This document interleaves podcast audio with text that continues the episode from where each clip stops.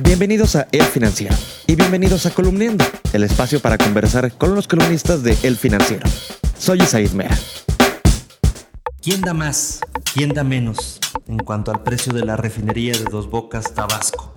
Para analizar los números de este tema, nos acompaña Víctor Piz.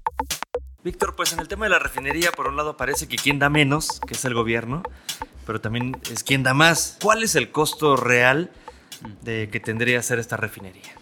Eh, mira, yo en la columna refiero dos estimaciones que son las que eh, son públicas hasta ahora. Una es la de Citibanamex, estima que si se hace el proyecto eh, contemplado por el gobierno, una refinería que tenga capacidad para procesar hasta 400 mil barriles de petróleo crudo pesado, el costo sería de 12 eh, mil millones de dólares, por arriba de los 8 mil millones previstos por el gobierno, y el tiempo de construcción sería mayor a los tres años.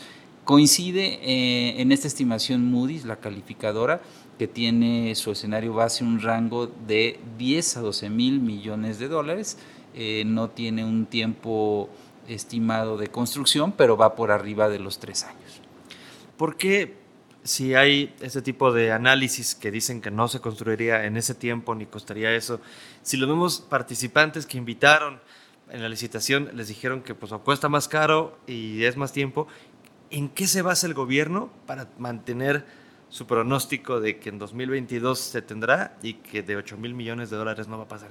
¿Cuál es este, eh, por qué, en qué se basa?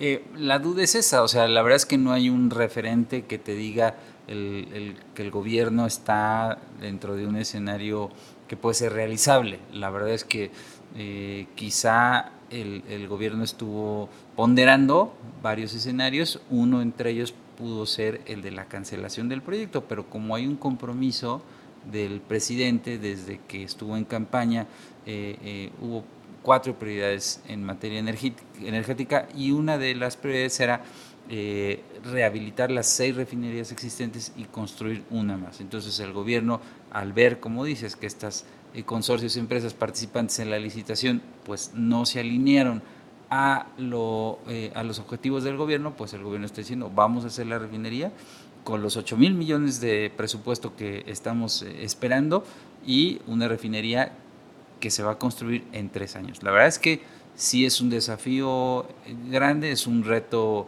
importante y la verdad es que no hay ningún referente que te diga por qué el gobierno insiste en este proyecto.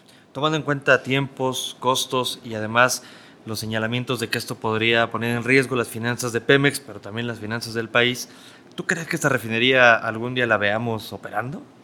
Mm, eh, yo he platicado con algunos analistas y lo que creen que podría pasar en los próximos meses, una vez que inicie el proyecto ya la construcción como tal, sería que el gobierno reconsiderara en el sentido de hacer una refinería más pequeña y eh, quizá pensando en, una, en un proyecto que pudiera tener capacidad para procesar 100 mil barriles diarios, que estaría por abajo de los 300 a 340 mil que es eh, como está en el proyecto original, que incluso fuera una refinería modular, o sea, que eh, fuera más pequeña y que, que, por el presupuesto que tiene pudiera ser y que también eh, esto se, se, considerara como una posibilidad.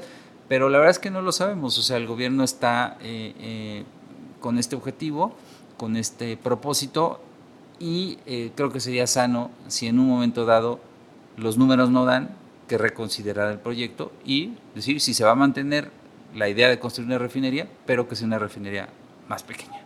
Por último, dime si o no, ¿México necesita una nueva refinería? La idea es una idea positiva, hacer que México produzca sus propias gasolinas, reducir la dependencia del exterior, pero la verdad es que yo en este momento creo que no es como algo urgente una nueva refinería.